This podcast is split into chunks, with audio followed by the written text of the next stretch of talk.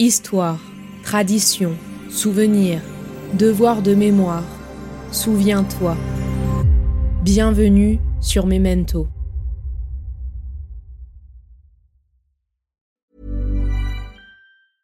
Hiring for your small business? If you're not looking for professionals on LinkedIn, you're looking in the wrong place. That's like looking for your car keys in a fish tank. LinkedIn helps you hire professionals you can't find anywhere else, even those who aren't actively searching for a new job but might be open to the perfect role. In a given month, over 70% of LinkedIn users don't even visit other leading job sites. So start looking in the right place. With LinkedIn, you can hire professionals like a professional. Post your free job on linkedin.com slash spoken today. Hey, I'm Ryan Reynolds. At Mint Mobile, we like to do the opposite of what Big Wireless does. They charge you a lot, we charge you a little. So naturally, when they announced they'd be raising their prices due to inflation, we decided to deflate our prices due to not hating you. That's right. We're cutting the price of Mint Unlimited from $30 a month to just $15 a month. Give it a try at mintmobile.com slash switch. $45 upfront for three months plus taxes and fees. Promo rate for new customers for limited time. Unlimited more than 40 gigabytes per month. Slows. Full terms at mintmobile.com. Je reste persuadé que des gens ont été complices sans s'en rendre compte. Et je pense que maintenant, c'est pour ça que je, je dis, même moi, je suis vigilant parce que je me dis qu'on peut être complice de, de massacres sans s'en rendre compte. Donc, euh, il faut être très vigilant. Au niveau des camps de migrants, des migrants, de tout ce qui se passe, et ben c'est ce qui. Moi, je, je pense très fort au, au rafle où les gens ont assisté en se disant je suis pas concerné, mais ils ont été responsables. Donc, est-ce qu'on ne l'est pas aussi aujourd'hui quand on, on voit des, des, des, migrants qui viennent, qui se sont sauvés de leur pays pour pas être massacrés et, et on les voit, on est, parfois hostile, mais bon, euh, c'est pareil, on peut être aussi complice.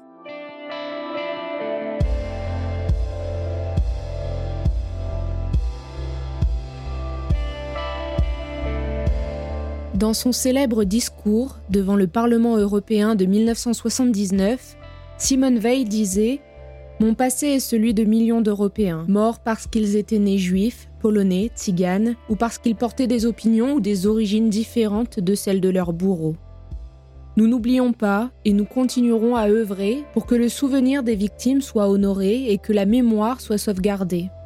Nous n'oublions pas et nous continuerons à œuvrer pour un monde de respect et de dignité pour tous.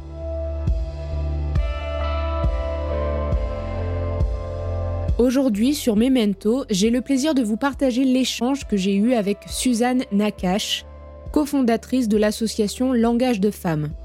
Ancienne pharmacienne, elle lutte tous les jours aujourd'hui contre le racisme et l'antisémitisme et réunit les femmes de tous milieux avec Samia Essaba, professeure d'anglais, également à l'origine de cette association créée en juillet 2017.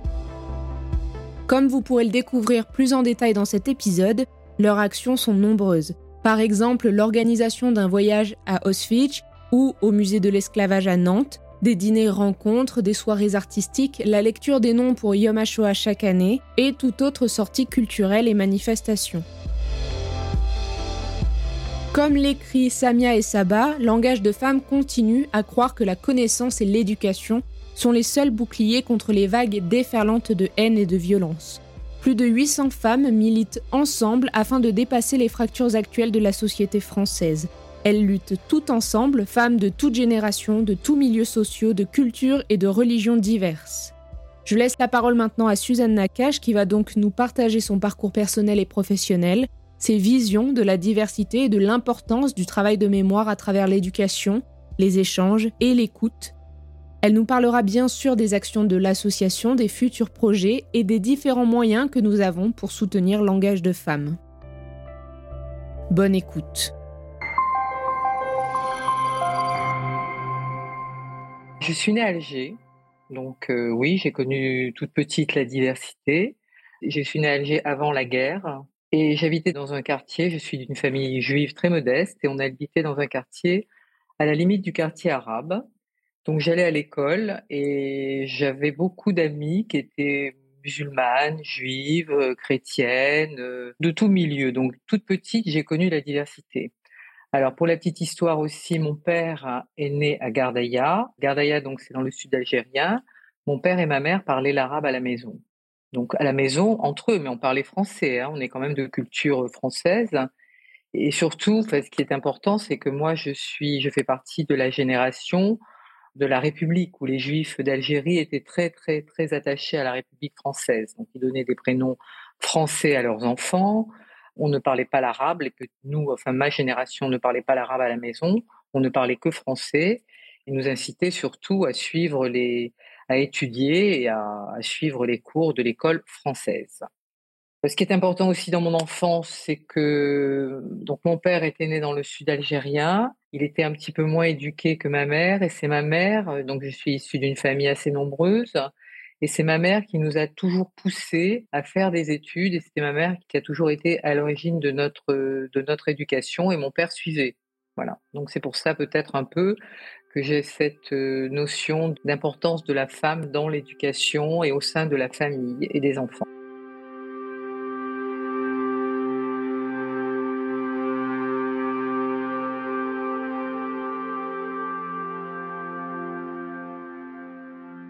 Moi, j'étais Alger, hein.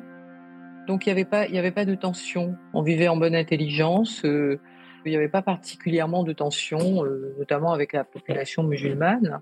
J'ai connu à l'école, oui, j'ai connu l'antisémitisme parce que dans à l'école primaire, euh, ben, un jour, donc il y avait des petites, on était très mélangés. Et puis ben un jour dans la cour de l'école, ça, ça m'avait beaucoup marqué. Tout le monde s'est arrêté de jouer avec moi, elle se parlait à l'oreille. Et puis en fait, finalement, quelqu'un est venu, des petites filles est venue en me disant, on veut plus jouer avec toi, tu as tué le Christ. Donc il y avait des petites copines musulmanes qui ont entendu ça et qui sont venues vers moi et qui m'ont dit, bah viens, nous on va jouer avec toi. Donc voilà. Mais je pense pas que ça vienne essentiellement de là. J'ai toujours aimé la diversité, j'ai toujours aimé les différences, j'ai toujours été curieuse euh, de la culture de l'eau, de la nourriture, des vêtements, de tout. Donc, euh, ben voilà, j'ai connu à ce moment-là un petit peu l'antisémitisme il faut se replacer dans le contexte. Les, Algériens, on les appelait les indigènes, les musulmans, on les appelait les indigènes. Les Français, enfin nous, on nous appelait les Européens. C'est comme ça, ça n'a plus le même sens maintenant. Et donc dans ma classe, il y avait des musulmanes, et les musulmanes, on partait du principe qu'elles étaient moins moins bonnes que les autres. Donc elles étaient dans dans mise à part, elles n'avaient pas le même programme que nous. Et ça, ça me choquait beaucoup. Ça me faisait beaucoup de peine pour elles elles étaient stigmatisées sans comme ça d'avance. Donc on, les mettait ce qu'on appelait dans la région des escargots. On considérait qu'elles qu'elles n'avanceraient pas beaucoup. Et ça, ça me ça me peinait beaucoup. Ça me choquait beaucoup. Ce qui me choquait aussi beaucoup, c'était de temps, enfin il y avait de temps en temps, il y avait l'infirmière de l'école qui venait vérifier parce que nous on était dans un quartier très populaire, qui venait vérifier si on n'avait pas de poux. Et elle regardait systématiquement tout de suite les petites musulmanes. Et ça aussi, ça me choquait. Ça me choquait, ça me faisait de la peine parce que c'était une stigmatisation et ça me gênait. Donc c'est peut-être un petit peu pour ça que j'ai toujours été du côté des laissés pour compte, du côté des minorités, du côté des, mises à part. Ça me, ça me gêne. Je n'aime pas qu'on stigmatise d'office.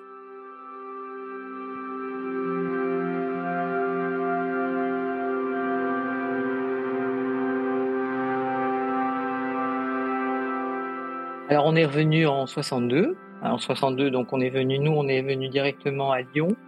Je n'ai pas connu les camps, enfin les camps, les, oui, les, on regroupait les juifs, enfin les Français d'Afrique du Nord, les pieds noirs, comme on nous appelait. Nous, on est allé à Lyon parce que j'avais un frère qui était installé à Lyon. Encore une fois, bon ben moi ça m'a pas, bon j'avais quitté mes petites amies, mais c'était encore une, une découverte. J'avais découvert la métropole, les petites françaises et ça me plaisait. Puis ça s'est bien passé à l'école, enfin au lycée, parce que j'étais la seule de pied noir, où on était une ou deux. Là aussi, j'étais bien accueillie parce que tout le monde était, elles étaient toutes curieuses, et puis curieuses de, savoir comment on vivait, qui j'étais. Euh, et moi-même, j'étais curieuse de leur euh, de leur façon de vivre, ce qui n'était pas la même la nôtre, hein, puisque de toute façon, euh, c'était pas le même climat, c'était pas la même atmosphère, c'était rien n'était semblable. Mais ça m'a ça m'a plu ça m'a beaucoup plu. Euh, je me suis intégrée très très rapidement et on m'a on m'a rapidement intégrée. J'ai pas eu de soucis de ce côté-là, pas du tout.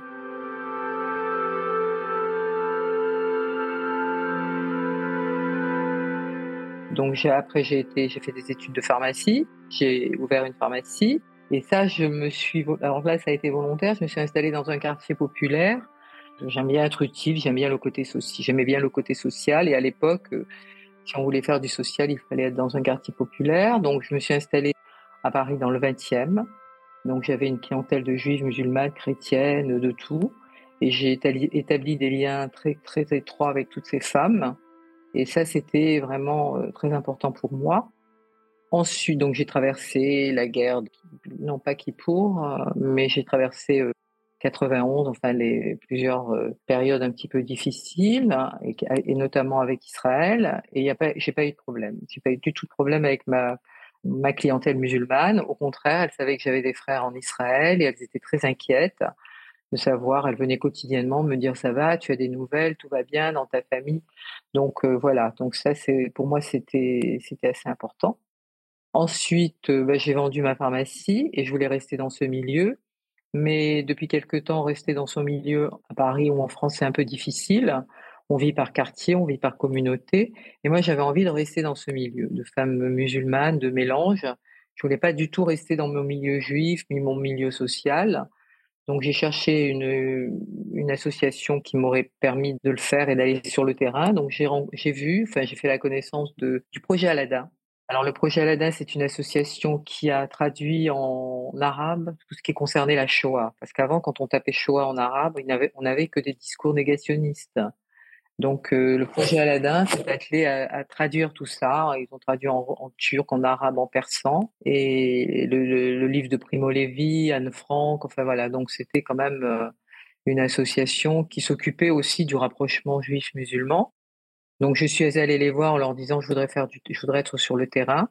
Et donc j'ai rencontré cette femme Anne-Marie Revkolevski, la présidente, qui m'a tout de suite dit bah écoutez venez, on va créer une section de femmes puisque avec vous, et elle m'a présenté une, une, autre femme extraordinaire. J'ai eu deux rencontres assez extraordinaires. C'est une jeune femme qui s'appelle Samia Isaba, qui est professeure de, d'anglais dans un lycée de banlieue. Donc ça a tout de suite euh, accroché. On n'a pas eu besoin de discuter. On avait les mêmes euh, les mêmes objectifs lutter contre les préjugés, faire une réconciliation juifs musulmans et une ouverture surtout. Donc on a créé une section de femmes c'était un petit peu difficile au début parce qu'on partait de rien.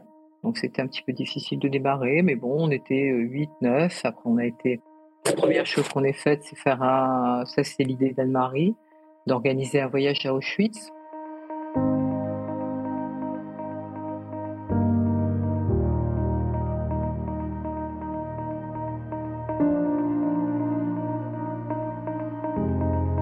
Dans son célèbre texte Les lieux de mémoire, Pierre Nora a écrit Le passé est en partie décrit par les historiens, mais il n'est en réalité que partiellement connu. Le reste est consigné, oublié, dénigré, voire nié.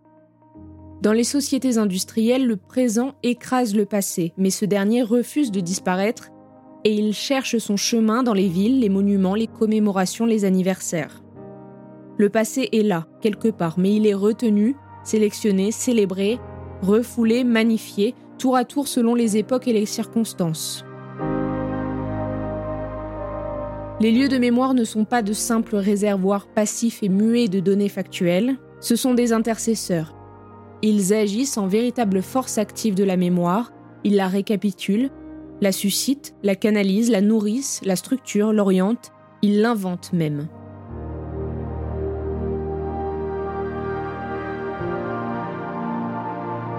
Le musée national Auschwitz-Birkenau est aujourd'hui l'un des plus connus et plus fréquentés lieux de mémoire accessibles au grand public. Inscrit en 1979 au patrimoine mondial de l'UNESCO, le site mémorial accueille chaque année plus d'un million de visiteurs du monde entier. C'est d'ailleurs comme cela que j'ai découvert l'association Langage de femmes pour la première fois. Comme vous avez pu l'entendre, une des principales actions de l'association est de proposer un voyage à l'ancien camp de concentration en Pologne, devenu aujourd'hui véritable symbole de la mémoire de la Shoah. Pourquoi Auschwitz? D'abord, travail de mémoire et surtout pour montrer que la haine, la discrimination, les préjugés amenaient à Auschwitz. Donc c'était un travail sur la Shoah, mais c'était surtout pour montrer le danger de la haine amenée par les préjugés. Donc ce premier voyage, on était 25 femmes. Donc ça a été vraiment une réussite parce que on s'est rendu compte que être entre femmes à Auschwitz, c'était très important. Il y avait beaucoup d'émotions qui se passaient. On était libre de parler, on parlait entre nous, on a parlé des règles, on a parlé de l'accouchement, on a parlé des problèmes typiquement féminins entre nous.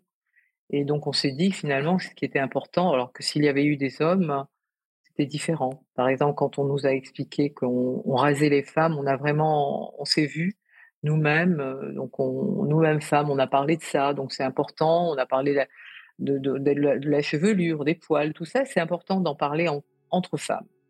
Donc on a continué avec Samia. Donc le premier voyage, était, on a dit on va continuer.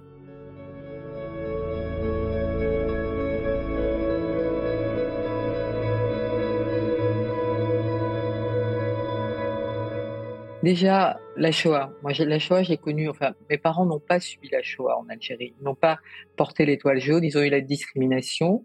Mes frères plus âgés ont été renvoyés de l'école. Alors, il faut savoir aussi que mon père me disait que à Alger, c'était le milieu français était très antisémite. C'était les darkiers de Pellepoix, etc. Donc, les lois raciales ont été appliquées en Algérie avant avant la France. Ça, il faut le savoir. Alors que les Allemands n'étaient pas rentrés en, Algérie. Mes parents ont connu les, lois raciales. Mon père me, nous disait que Alger, par exemple, c'était les musulmans qui, lui vendaient de la nourriture. Les Français ne voulaient pas lui vendre parce qu'il était juif. C'était les musulmans qui euh, étaient plus proches. Donc déjà, il y avait ça. Donc j'ai entendu parler de la Shoah petite. On n'en parlait pas tout le temps, ils ne l'ont pas connu, mais on en parlait, je savais. Donc Évidemment, j'ai eu très peur, j'avais très peur. Je m'identifiais, je me voyais amener, je me voyais dans les camps, etc. Mais je n'ai jamais pu, je ne pouvais pas aller à Auschwitz. C'était très difficile pour moi. Et c'est important de le dire, c'est que c'est Samia qui, elle, était allée depuis plusieurs fois à Auschwitz. Je lui avais dit, tu sais, j'arrive pas à y aller, je peux pas. Elle m'a dit, écoute, viens avec moi. Et la première fois que j'y suis allée, elle m'a tenu la main tout le temps.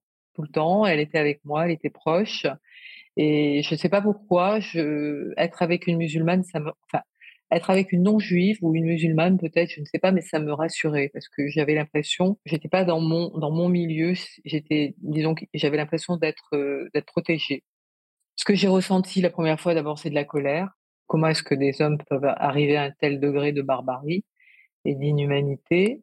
Ensuite, ben, j'ai pensé aux morts, tous ces enfants, tous ces, toutes ces femmes, toutes ces, tous ces morts qu'on a amenés, euh, parce que quand on, le premier voyage qu'on fait, on nous amène à la Yudan Ramp, donc c'est là où, les, juifs français arrivaient, donc on s'identifie. Et quand on passe devant les layettes, les cheveux, enfin, c'est absolument épouvantable. Ça, j'avoue que bon, maintenant, ça fait, j'y retourne tous les ans. Je l'ai fait une fois, je peux, je peux pas retourner dans la salle des, des, je ne peux pas. Dans la salle des layettes, des chaussures, des, les cheveux, je, je, n'y arrive plus. Je n'arrive plus, je reste devant. Je, simplement en y parlant, j'ai les larmes aux yeux et je, je n'y arrive pas. Ça, c'est pas possible. On est différente. On est différente quand on revient d'Auschwitz. On voit les hommes différemment parce que on se dit que tout homme, tout être peut être euh, devenir inhumain et barbare. Peut-être soi-même. On peut être entraîné aussi. Même moi, je me dis que il faut que je sois vigilante euh, je peux aussi devenir inhumaine. Et je dis ça parce que c'est quand je, pense à tous aux, migrants. On se laisse entraîner, on se laisse euh, par les médias, par le, fait de, de, de, voir des camps sauvages, mais ce sont des êtres humains. Voilà, on devient, on devient aussi indifférent et on devient barbare. Et ça, je crois qu'il faut être. Euh, Auschwitz m'a appris à être très, très vigilante, très à l'écoute. C'est un avion de 180 femmes, vraiment tout le monde se parle. Tout le monde, c'est extraordinaire parce que au début, personne ne se connaît. Sur place, personne ne peut s'adresser à la parole parce que c'est très, très dur. Mais dans l'avion, au retour, c'est absolument extraordinaire. Tout le monde se parle. Et c'est des moments très forts, vraiment très forts.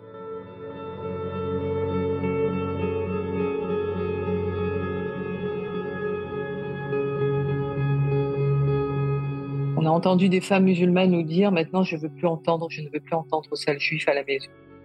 Il y a des choses qu'on véhicule, qu'on pense que c'est pas grave, mais c'est grave. Voilà, c'est très grave. Donc maintenant, moi je, ne veux plus entendre des blagues sur les Arabes. Et je ne veux plus, enfin, sur les Juifs, de toute façon, on n'en fait pas devant moi, mais on a fait sur moi des, devant moi des, blagues sur les Arabes, et je ne veux plus, je ne veux pas entendre ça parce que c'est très dangereux. Et comme par hasard, je ne reçois plus, mais je sais que ça circule. On connaît mes convictions, donc euh, ce qui veut dire que les autres femmes euh, musulmanes et autres, quand on sait qu'elles sont dans, dans une association comme Langage de Femmes, elles doivent peut-être plus recevoir de blagues sur les juifs, des blagues antisémites sur les camps. Je pense que ça porte ses fruits, oui.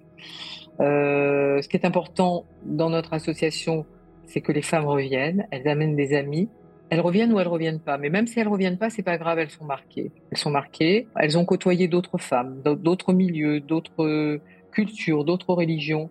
Et je, je, suis sûre que leur euh, leur optique a changé, leur vision a changé. Je suis sûre qu'elles qu'elles véhiculent d'autres idées et, et qu'elles n'ont plus de préjugés.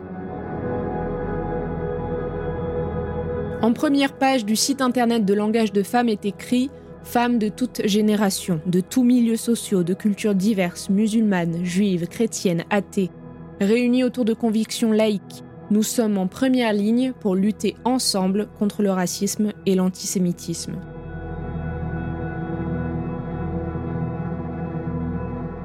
Très important, on est apolitique et on est lié à aucune organisation. Aucune, aucune, aucune. On est vraiment indépendante.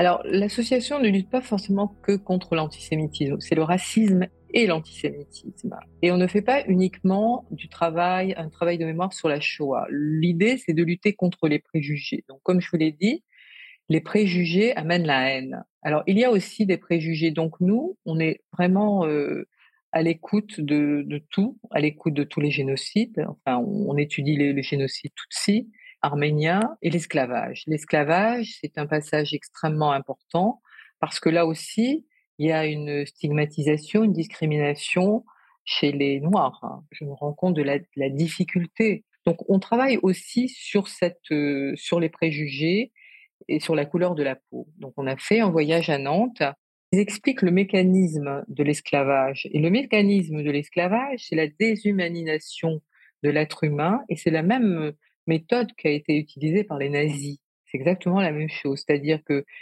ils n'avaient plus d'identité, ils n'avaient pas d'identité, on les marquait comme du bétail, ils étaient là que pour euh, servir l'homme blanc, et, et ça, il y a une très grande similitude avec les nazis.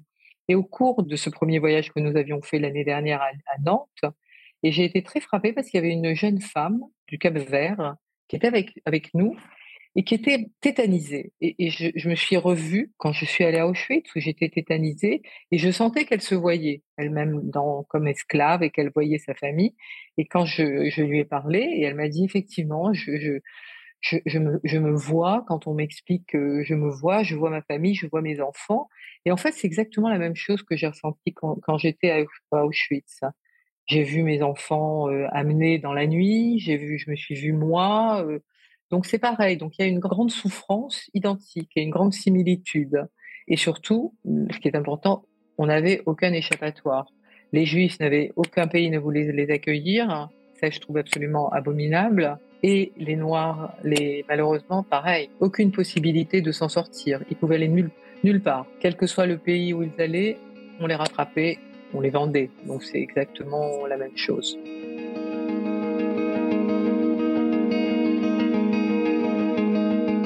Parmi les actions régulières de langage de femmes, l'association s'allie chaque année avec le Mémorial de la Shoah à Paris pour la cérémonie de Yom HaShoah. Cette cérémonie, également connue sous le nom de Jour du souvenir de l'Holocauste, est une journée de commémoration dédiée à la mémoire des 6 millions de juifs qui ont péri pendant l'Holocauste ainsi qu'à toutes les victimes du nazisme. Yom HaShoah est observé autour du 19 avril, date choisie en souvenir du soulèvement du ghetto de Varsovie commencé le 19 avril 1943. Pendant cette journée, les communautés juives du monde entier se réunissent. De nombreuses cérémonies et activités commémoratives ont lieu, notamment des discours, des témoignages de survivants, des lectures de poèmes ou des chants funèbres. Au mémorial de la Shoah à Paris, une lecture collective des noms des déportés français est organisée. Une occasion donc de transmettre cette mémoire aux générations futures afin de préserver l'histoire et de promouvoir la tolérance, le respect et la compréhension mutuelle.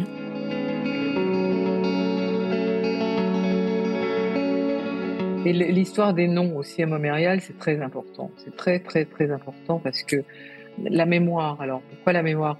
Déjà, quand on venait à Auschwitz, les nazis ont essayé de les faire disparaître en les tuant. Quand on les oublie, on les tue encore. Quand on y va, on les fait revivre. Et quand on dit leur nom, on les fait revivre. Donc c'est pour ça que c'est très très très important.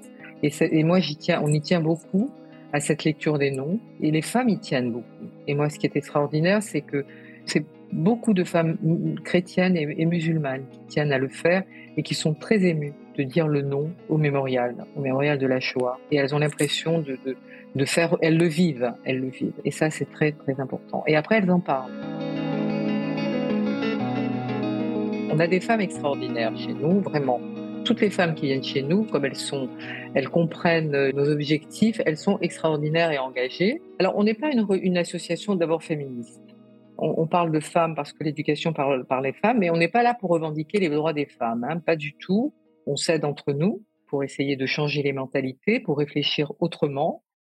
Pourquoi on s'appelle langage? Eh ben, Parce que c'est par le langage qu'on arrive à changer, à se connaître.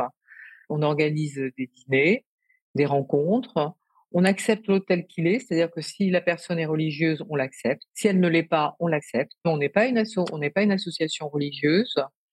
On essaie de connaître la religion de l'autre pour comprendre l'autre. Donc on fait des dîners d'iftar, dîners de fin de Ramadan. On fait des dîners de Sukkot. On est allé dans des églises. On essaie de comprendre qu'est-ce que c'est que le christianisme, le catholicisme, le protestantisme qu'on ne connaissait pas. On essaie de connaître la religion juive on est tout identiques, identiques, même si on est d'un milieu social différent, on a les mêmes problèmes à la maison, les problèmes d'éducation, d'argent, de maladie, de, tout. On a, exactement tous les mêmes problèmes. Donc déjà, ne pas rester dans son propre milieu. Et c'est ça qui est important chez nous, c'est le, les mélanges sociaux. Ne pas rester, nous, quand on organise des dîners, on a une femme de ménage, une femme qui vend sur les marchés avec une députée, avec une femme d'affaires, avec une grande directrice d'une grande société. On mélange et elles se parlent et de tous les côtés, elles se disent mais on se rendait pas compte qu'on avait les mêmes problèmes. En fait, on peut faire des rencontres improbables. On a un conseil d'administration et on fait, on est très soucieuse tout le temps d'avoir, avec Samia et avec les autres, d'avoir toujours un équilibre social, culturel, euh, religieux. Donc, par exemple, dans notre conseil d'administration, on a une directrice d'Avas avec une femme euh, traiteur et qui vend sur les marchés. L'argent, il faut, on veut pas que ce soit un, obstacle. C'est-à-dire que quand, euh, comme on a des femmes qui ont des moyens et des femmes qui n'ont pas de moyens, eh ben, celles qui ont les moyens, elles payent pour celles qui n'ont pas de moyens. Mais de façon anonyme, hein, très anonyme. C'est pas, on va pas dire ah bah tiens toi t'as pas d'argent, euh, une telle va te payer ou c'est de façon anonyme. Tu ne peux pas venir, bah tu ne peux pas payer, tu payes pas et puis on, verra. Et on le sait, personne ne sait qui paye et qui ne paye pas, personne. Et ça n'est jamais un obstacle. Il y a certaines femmes qui ne se rendent absolument pas compte des difficultés financières d'autres. Moi, je peux vous dire que dans ma pharmacie, j'ai vécu, je l'ai vécu, elle n'avait pas un euro pour un, un sirop, pour un, pour un enfant. Elle n'avait pas un euro. Et ça, quand je le dis, on me dit, mais c'est pas possible. Bah si, moi je l'ai vécu. Et je sais que c'était vrai.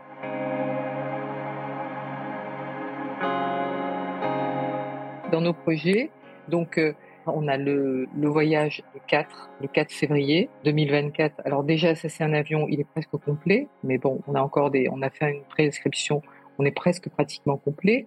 On a aussi euh, un auteur, Rachid Benzine, qui, a écrit un, livre extraordinaire s'appelle Le voyage au bout de l'enfance.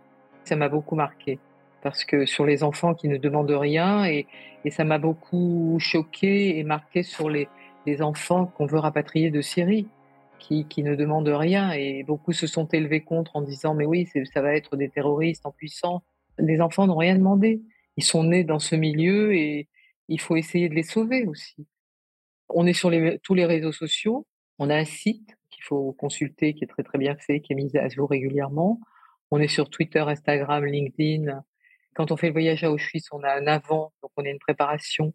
On a une préparation au mémorial le 14 janvier avec des, des historiens du mémorial hein, qui vont nous parler bah, du mécanisme de, des nazis euh, qu'avaient utilisé pour justement euh, embrigader et, planifier un petit peu la solution finale sans que les gens se rendent compte, parce que je reste persuadée que des, des gens ont, été complices sans s'en rendre compte. C'est pour ça que je, je, dis, euh, même moi, je suis vigilant, parce que je me dis qu'on peut être complice de, de massacres sans s'en rendre compte. Donc, euh, il faut être très vigilant au niveau des camps de migrants, des migrants, de tout ce qui se passe. Et ben, c'est ce qui, moi, je, je, pense très fort aux rafles où les gens ont assisté sans, en se disant je suis pas concerné, mais ils ont été responsables. Donc, est-ce qu'on ne l'est pas aussi aujourd'hui quand on, on voit des, des, des, migrants qui se sont sauvés de leur pays pour pas être massacrés et, et on les voit, on est, on est parfois hostile, mais bon, euh, c'est pareil on peut être aussi complice, donc on s'en rend pas compte, mais on a des fois je me dis mais j'ai la même est-ce que je n'ai pas la même attitude que les gens qui ont vu les, les cars euh, aller à, au Valdiv en se disant mais bon il va rien leur arriver de grave. Mais oui mais si il leur est arrivé ils sont allés vers la mort.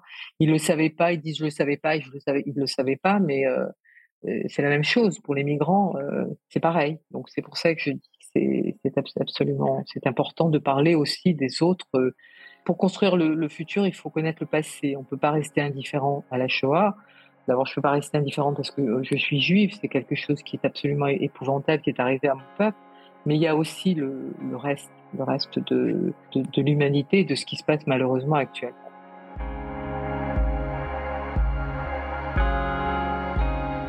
Alors, il y a un lien pour nous pour adhérer. Et ça, ça nous aide beaucoup. On a besoin d'adhérents. Le premier montant de l'adhésion est pas très lourd. Je crois que c'est 15 euros pour les étudiants. Et ça commence à 25 euros. Après 25, 50, 100. Il y a les donateurs aussi. Alors, il y a toujours un, CERFA qui est délivré. On, on, délivre un CERFA. On a besoin, comme toutes les associations, on a besoin d'argent, on a besoin de fonds. Comme je vous l'ai dit, nous, on veut pas que ce soit un barrage d'argent. Donc, quand on organise, on fait des événements, si les femmes n'ont pas d'argent, on, leur dit venez, on leur paye, c'est pas un problème. Venez. Et on se, là, par exemple, pour Nantes, euh, on est invité par le musée, mais il faut payer le billet de train. Donc le billet de train, il y a certaines femmes qui vont le payer, mais d'autres non.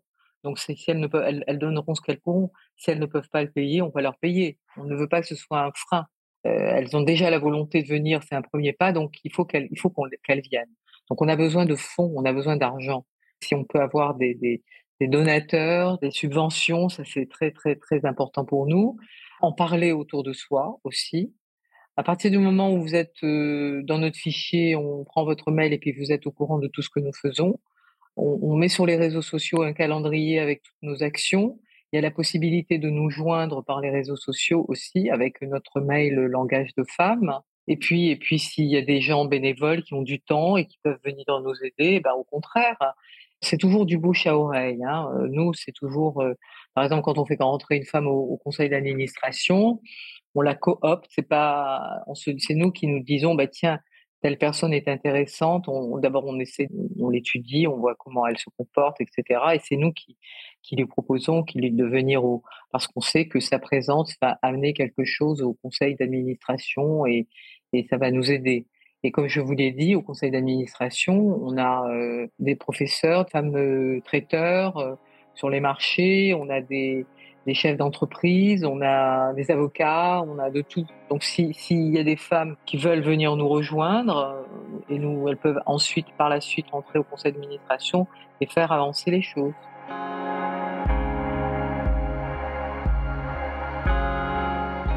Lors de sa remise du prix Nobel de la paix en 1986, Elie Wiesel, écrivain et survivant de l'Holocauste, a prononcé un discours vibrant, un appel à ne pas oublier. En voici un extrait. Je me souviens, et c'est pourquoi je crois, avec nous disparaissent les témoins de la Shoah. Bientôt les survivants ne seront plus là, bientôt c'est demain à l'échelle de l'histoire. N'oublions pas cette parole, un de ces jours, c'est aujourd'hui. Un de ces jours, nous devrons nous défendre sans les témoins de tous ces témoins. Nous sommes leurs héritiers. Que transmettrons-nous à nos enfants? Des cendres et des larmes? Et pourtant, nous ne sommes pas les derniers. Et c'est pourquoi j'adresse à mes contemporains cet appel solennel, déchiré, passionné. Le contraire de l'amour n'est pas la haine, mais l'indifférence. Le contraire de l'art n'est pas la laideur, mais l'indifférence. Le contraire de la foi n'est pas l'hérésie, mais l'indifférence. Et le contraire de la vie n'est pas la mort, mais l'indifférence entre la vie et la mort. L'indifférence qui permet à l'ennemi de consolider sa position au milieu des victimes de la terreur. L'indifférence qui est plus dangereuse que la colère et la haine. L'indifférence qui est plus sinistre que la mort, la non-vie. Pour terminer cet épisode, Suzanne Nakache partage avec nous sa réponse à la question pourquoi est-il important de ne pas oublier? Nous sommes les garants du travail de mémoire. On apprend toujours du passé, ça c'est sûr. Il ne faut pas oublier d'où l'on vient, il ne faut pas oublier qui l'on est, il ne faut pas oublier qui sont aussi les autres et ce qu'ils ont vécu. C'est pour ça que la mémoire est importante. Il ne faut, pas, faut pas oublier. C'est par le travail de mémoire qu'on arrive à faire changer et qu'on arrive à, introduire le contexte actuel. Si on n'a pas cette mémoire, on ne peut pas comprendre. Si on ne connaît pas la Shoah, on ne peut pas comprendre le peuple juif. Si on ne connaît pas la guerre d'Algérie, si on ne connaît pas l'histoire de la colonisation, on ne peut pas comprendre la souffrance du peuple algérien. Parce que c'est pas facile aussi, hein, ça n'a pas été facile aussi. Moi, j'ai vécu la colonisation. Pas... Là aussi, c'est un autre sujet. J'ai beaucoup lu sur la colonisation. Je l'ai vécu. La stigmatisation, ça me plaisait pas. Donc euh, ça aussi, il faut comprendre aussi. C'est pas une raison pour devenir haineux et tuer tout le monde, hein, mais il faut comprendre aussi. Donc ça aussi, si on ne fait pas ce travail de mémoire sur la colonisation, sur l'Algérie, sur le Maroc, sur la Tunisie. On peut pas, on peut pas comprendre le contexte actuel. Moi, je me dis, Samia, enfin, mes amis musulmanes me disent, mais quand on rentre dans le métro, on sent, euh, on sent des regards. ou quand on voit des, femmes voilées, nous disent, on sent des regards. Mais ça, c'est pas, c'est difficile. C'est difficile à, admettre, c'est difficile à vivre. C'est le passé qui nous, qui nous aide à comprendre le présent et l'avenir. Et qui peut nous aider à modifier les, mentalités. C'est pour ça que le travail de mémoire est très important. L'hierarchie aussi, c'est important. Les tirailleurs. J'ai lu un très beau livre, je viens de lire un très très très beau livre de Yasmina Kadra, Les Vertueux. C'est extraordinaire aussi de parce que moi je connaissais le côté, euh, je savais que les Juifs qui étaient engagés dans la pendant la guerre ont été très maltraités, mais je savais pas que les musulmans l'avaient été tout autant. Donc c'est intéressant. Mais les Juifs ont été traités de la même façon. Mais moi je ne le savais pas que les musulmans aussi. Donc ça me fait aussi comprendre, échanger un petit peu d'opinion et de vue. C'est important de changer, de, de, comprendre un petit peu tout ce qui s'est passé. Samia et moi, on est très optimistes. Il y a du clivage, il y a de la, du communautarisme, mais on, on, reste très optimiste parce que moi, quand je parle de langage de femme, c'est toujours très bien accueilli. Les gens me disent toujours, même les hommes, que c'est extraordinaire ce que, ce que nous faisons. Donc ça veut dire que on n'est pas à côté de la plaque. Euh, beaucoup de femmes nous me disent euh, on veut venir vous rejoindre. Elles, n'ont pas le temps, elles n'ont pas le temps, mais mais c'est pas grave. Hein. Si elles nous elles reçoivent ce que l'on fait, je suis même si elles n'assistent pas, de, de, de, se dire qu'il y a des femmes juives et musulmanes entre elles, etc. C'est la normalité. Elles se disent que c'est la normalité. Donc la normalité, c'est pas d'être dans dans sa communauté, de ne pas adresser la parole aux autres, de les euh, de les regarder de haut. C'est pas grave. Donc je pense que c'est pour ça qu'il faut qu'on continue à, à, vivre et il faut continuer à il faut qu'on qu'on trouve des subventions, qu'on trouve des, des, des, gens qui nous aident, parce que l'idée même de l'association est très très importante. Je crois que c'est une ouverture, c'est un premier pas vers la paix et c'est un premier pas vers la réconciliation.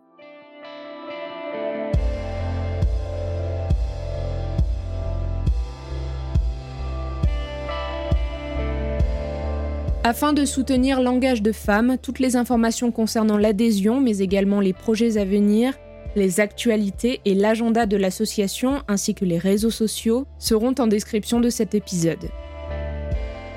Je remercie sincèrement Suzanne Nakache de m'avoir partagé avec grande sincérité son parcours, ses convictions autour du travail de mémoire nécessaire au fonctionnement de notre société actuelle et autour de la puissance des femmes à agir tout ensemble pour lutter contre les discriminations racistes et antisémites toujours persistantes aujourd'hui. Un puissant rappel de l'importance de la mémoire que nous entretenons collectivement pour prévenir que de telles atrocités se reproduisent et promouvoir donc la compréhension et la compassion entre les peuples. J'espère que cet épisode vous a plu et n'oublions pas, la mémoire est vulnérable, elle s'émiette.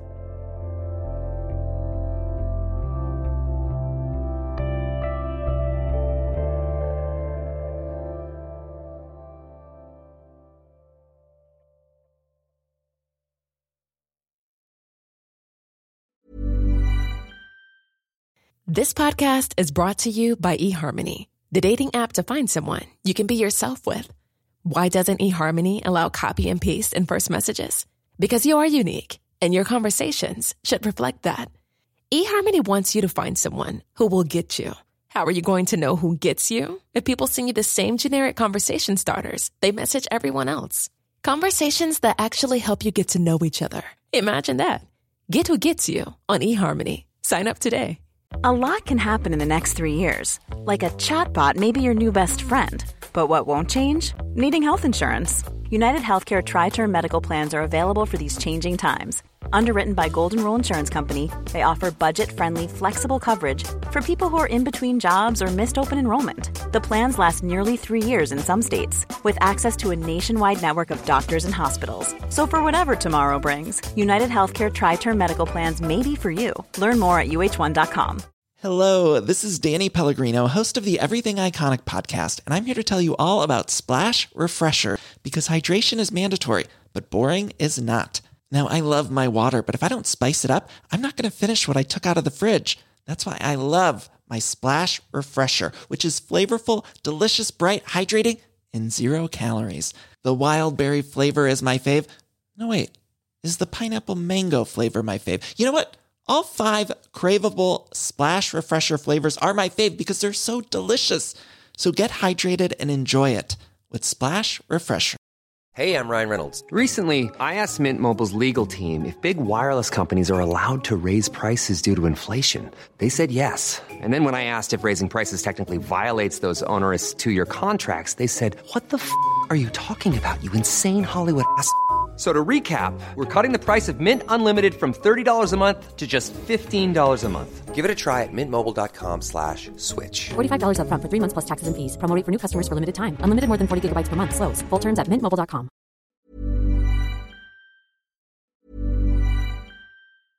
Hello, this is Danny Pellegrino, host of the Everything Iconic podcast, and I'm here to tell you all about Splash Refresher because hydration is mandatory, but boring is not. Now, I love my water, but if I don't spice it up, I'm not going to finish what I took out of the fridge. That's why I love my Splash Refresher, which is flavorful, delicious, bright, hydrating, and zero calories. The wild berry flavor is my fave. No, wait, is the pineapple mango flavor my fave? You know what? All five craveable Splash Refresher flavors are my fave because they're so delicious. So get hydrated and enjoy it with Splash Refresher. ACAST powers the world's best podcasts. Here's a show that we recommend. The Real Housewives is a guilty pleasure for most, but if you're looking to not feel guilty about that pleasure, tune in to Everything Iconic with me, Danny Pellegrino, where I break down all the messy moments and behind the scenes antics of Bravo's popular franchise. And on Everything Iconic, I also interview celebrity guests like Kelly Ripa, Kiki Palmer, Drew Barrymore, Cameron Diaz, and more about their guilty pleasures, their past work, and so much more. So if you're pop culture obsessed and find yourself watching way too much reality TV like me, tune in to Everything Iconic with Danny Pellegrino wherever you listen to podcasts. ACAST helps creators launch, grow, and monetize their podcasts everywhere. ACAST.com.